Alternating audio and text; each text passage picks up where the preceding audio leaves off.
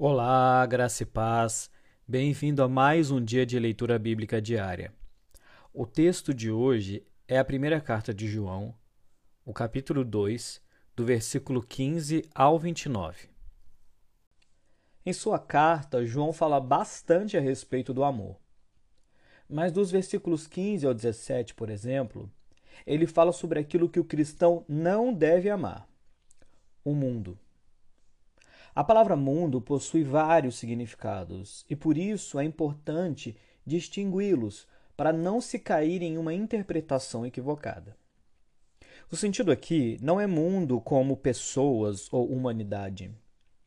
Também não é mundo físico criado por Deus, mas o sistema pecaminoso e toda a forma de mal.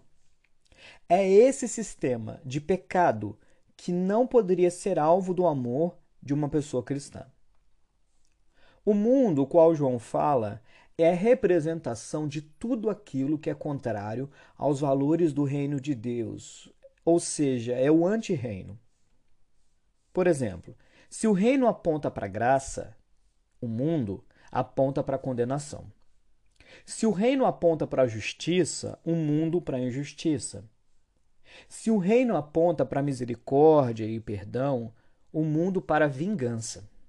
Se o reino aponta para a partilha, o mundo para o acúmulo egoísta. Se o reino aponta para a aceitação, o mundo para a exclusão. O mundo é esse sistema calcado na vontade carnal que nasce no coração humano e se estabelece na sociedade. Pode-se constatar isso no versículo 16, em que fica claro que o mundo é o mau desejo da carne, o mau desejo dos olhos e a soberba da vida. É esse mundo que o cristão não pode amar. A igreja estava num contexto de trevas, em que as pessoas guiavam suas vidas e a sociedade segundo os desejos da sua natureza carnal e pecaminosa. Além disso, surgiam vários falsos mestres, os quais João chama de anticristos. Eles estavam entre os cristãos, mas negavam ao Pai e ao Filho.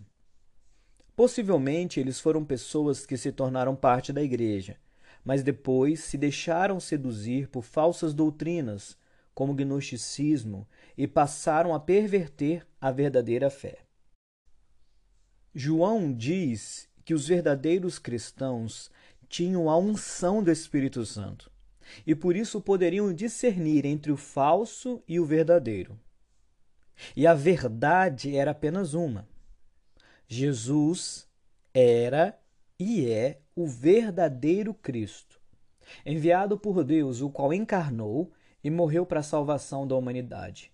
Ressuscitou e está junto ao Pai.